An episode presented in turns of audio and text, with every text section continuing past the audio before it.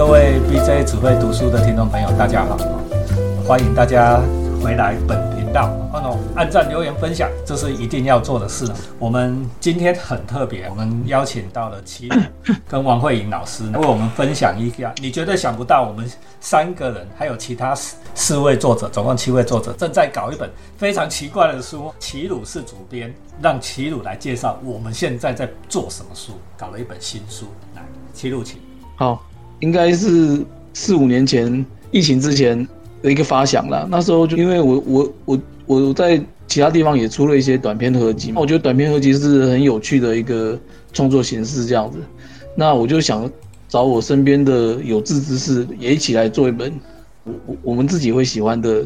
嗯哼。那合集的嗯僵尸啦，就是我们就用僵尸当一个共同的题材，然后大家各去发想这样。哦吼。那目前是暂定是人类灭亡古卷，哦，人类灭亡古卷啊？什么一开始用僵尸做题材啊？这么怪？因为呃，僵尸是一个那大几就一，或是网上可能是都一直很流行的一个题材，一个题材这样。那为什么为什么会会会喜欢题材？因为我觉得说，哎，它僵尸看哎是由人变化而成的嘛。对。那呢？可是它不一样这样子，然后然后可以觉得比较凶恶或比较可怕这样。可是可是它跟人类又有一定的关系，因为它是人变的，所以我觉得这是一个人变成人异化的一个一个过程。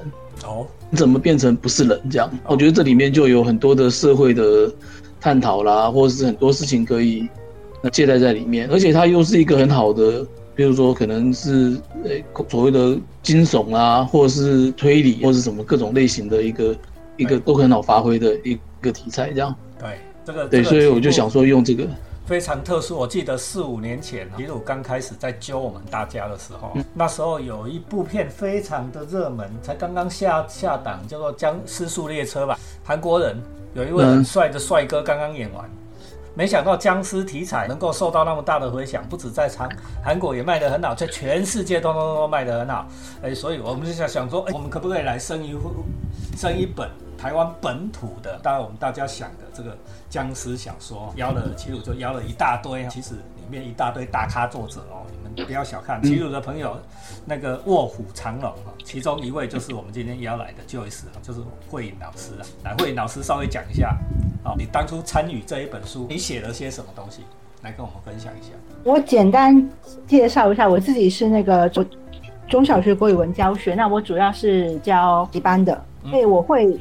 有一些机会接接触到一些小朋友，也没有到很小，国国中生、国中小学生我都有接触到。对，那当时齐鲁来邀我们来邀稿的时候，其实我那个时候那真的很久以前了。我那个时候有写过一个第一个版本，但是因为那个版本写到后来我自己控制不住了，所以我就好，就等一下再讲。好，继续。等一下再讲是讲。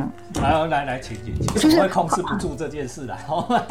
因为我想的太复杂了，后来写一写，好像变成一个中篇，中篇中篇都还收不了尾，我就想说，我要停一下，我但是可能要再重写一篇，然后拖了一阵子，所以这一这一篇里面，我这一这一批里面，我虽然写的短，但其实我应该是倒数倒数几个交稿的。那后来最后一个，对，最后一个直接说最后一个，那就是我后来就想从我身边的事情去找灵感。那那个时候呢，就是因为我我。我那个时候刚好有带到国三的班级，是那所以说有一部分其实是来自于我对，就是我身边学生的真实故事，但是他们因为这个故事它不是来自于某一个学生，是两三个学生的故事。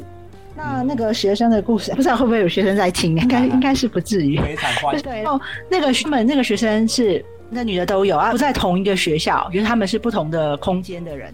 那他们就是在国三的时候，要是就是国三，其实大家知道啊，我们我们台湾也好，对岸也好，就是反正只要是华人社会，那中学三年级就是要拼考试的时候，对，升学压力很大的时候，对对，升学压力超大的时候。那有一个学生，他就就刚好他们有在谈恋爱，这件事情就被我知道。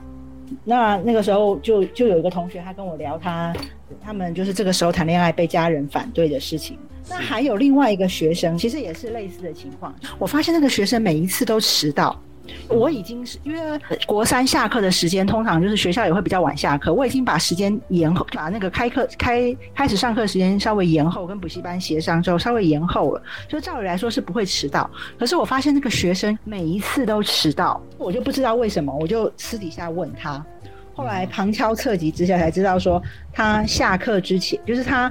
应该是说，他下课之前来到到来上上课的之间的空档，他会去，他也是也是去约会这样子，所以我就约会，对，偷偷很短很短那种小约会。那当然，其实其实对道理来说，其实当然是他们的师长或者是家长都反对这样子的事情。那以我的立场来讲，其实我反而是觉得，在这个时候谈恋爱，当然是你说会占据学习时间什么的，那当然是。必然的，可是你在这个时候，你去反对他，就禁止他们来往。对，我觉得效果其实也未必会好，因为他都敢在这个时候谈恋爱，表示谈恋爱这件事情对他很重要。对，有可能是他真的很对，就是投了嘛。那也有可能就是说，他是想透过这件事情来展现自己的叛逆。你们不让我谈，我偏偏就是要谈。那这件事情讲的这个心态是青少年普遍的心态，尤其我们做家长的就知道哦，说你越叫他不要，他越要。也就是，而且这种时候，对，就是其实是是都是，就是其实人，就是我们自己也当过青少年，我们也叛逆过，我们也就是这种心态，其实我们也都是有过。但是从家长的立场，从老师的，就是从补习班老师或者是学校老师的立场来看，这些事就是反对，其实也没有什么问题。所以我。虽然就是基于我自己的立场，就是我其实我并不会很反对这件事，我只是觉得说，那你既然要谈恋爱，那家长怕你谈恋爱，就是也是怕影响你的成绩，那你自己就要多少用功一点，你不要让人家不要弱，就是你至少不要不要给人家把柄嘛，你就多少用功一点。可是那个学生就是他自己，我观察，就他本身的用功度也不是很高啊，本身就没有什么意愿要读书，所以我觉得。当然该讲我还是会讲。那他自己后来，他后来跟他的另外一半，他后来发生什么，其实我也不知道。因为课程结束之后，我们就没有再联络了。那就是我就观察我学生的故事，我会觉得，哎，这个其实是还蛮值得书写的。对，那种小很，你说国中谈恋爱，他们可能也不见得是什么惊天动地的真爱之类的，但是那种。小小的纯纯的感情，我觉得，尤其是在这个时候，我觉得其实是还蛮值得书写的，而且是在那种压力很大的时候谈的这种恋爱。对呀。那我罗密欧朱丽叶，我记得朱丽叶才十三岁。对啊，就是就是他们就觉得他们还年纪还还大一点，就是国三差不多就是五岁，十五对十四五岁那个时候。那我就觉得，哎，这个其实是这种小小纯纯的感情，而且加上那个时候就开始动笔的时候，其实已经就是已经疫情的初期。那个时候，那时候疫苗还正在研发，那时候还没有出现。那那个时候，就时间就要拉回到那个时间。那个时候，各个地方都在开开展疫苗研究嘛。这边是走那种比较传统的疫苗，然后美国辉瑞、Moderna 那边就是做做 mRNA 疫苗。那个时候之后，其实就有讨论说，那个有一些当然是有一些是谣言啊、阴谋论，但是就是因为那是 mRNA 是很新很新的技术，所以说。也还没有人性方面都其实还没有得到全面的验证，然后我就想说，哎，这个也可以写进来，因为就是那个时候听到的阴谋论实在很多，说什么你打了那个疫苗之后，你就会受他们，就是这样，就是那种僵尸病毒要毁灭世界，僵尸病毒又是什么利用这个疫苗来控制你啊？就是那个时候，对啊，对啊，那时候阴谋论很多的啦，哎，极多，然后说什么你下去之后什么就会它就会影响你的。呃，什么长期影响你的健康啊，什么之类的，就是它是于是某种程度上，因为其实 mRNA 其实到现在为止，我们那个就是从即使我我自己也是打那个 mRNA 疫苗，但是你说是不是保保证百分之百安全？到今时今日，其实也虽然好像没有什么真的很严重的变故，就是除了初期那种有一些意外身亡之外，但是。即使到了今天，它的安全性看起来是 OK，但是因为时间真的不够久，所以它会不会有什么后遗症？我们现在也不敢讲嘛，对，也很难讲。所以我就觉得，哎，是一个很好的题材。然后我觉得，哎，这个才不错。然后，所以我就很短的时间之内把这篇作品完成，因为它其实都是基于我们身边所发生的事情。那再来，我想聊一下我对那个僵尸的看法。对，我小的时候，我最早最早接触到僵尸这个概念，其实是那小时候我们看那种港。港产片那种林正英那种港港片，我不知道大家现在还记不记得？我觉得有。B J 跟对 B J 跟齐鲁应该都 都。你想不是说这件事情大家的印象深不深？刻，但是我不知道一些年轻的就是年轻的读者朋友们，他们对于那个林正英时代的僵尸有什么印象没有？就是小的时候看那个僵尸，其实其实我真的不觉得僵尸很可怕，暂时停止呼吸，还蛮可爱的。对，而且而且重点是，其实林正英系列的僵尸其实都制造僵尸的人比僵尸还可怕。对。对对不对？通常僵尸就只是他的动作就只是手伸直，跳跳跳去咬人。对。所以就简单来讲，就是说，而且也没有，而且也就是其实也不是很难对付，好像就是被咬了之后，林正英也是有办法把他，就是把这件事情给解决掉。他也有办法什么，好像用糯米还是用什么杀糯米、黑狗血都有了。他其实是可以解尸毒，所以我并不觉得僵尸有多可怕，我只是觉得他们最后那个要打的那个 BOSS 比较可怕。这是我对僵尸的第一件，就是我的我我对僵尸这个词，我只就是我的印象最深的其实是这个林正英电影。后来到了第二第二阶段，其实是再来一波。其实我印象比较深刻的，我小的时候有一出很红的港剧，叫那个什么《僵尸探长》，或者是它有另外一个名字，就是叫《我和僵尸有个约会》。啊哈，也就是我这篇提名的灵感来源。可是我想说，哎，我小的时候是什么？小林、邝天佑、王真真。其实那部戏我没有全部看完。我只是断断续续有看过，但大大致上剧情有知道。可是这里面的时候，那个僵尸其实已经不是那种林正英洗的那种手，那种穿着清朝的衣服，手伸直直跳跳跳那种。他其实已经有点像吸血鬼，可是他有，就是他可以保有人的意志，但是他需要吸血为生。那个还有搞得很复杂的系统，就是有低阶的，有中阶的，有高阶的，然后阶那种最高阶的僵尸是可以控制其他的。那些僵尸，这部片还拍了三部曲的。最近好像他们那个原本的，好像又要翻拍成另外一个，就是他那个想在港台文化的影响很大。但是那个时候，我觉得他那个僵尸，我想，哎，怎么跟我小时候看的不太一样？比较像吸血鬼，就是需要血才能活下去。那再来第三阶段，其实就是刚刚那个 B J 有提到的《釜山行》，其实更早一些些的，还有就是那个美剧《行尸走肉》。对。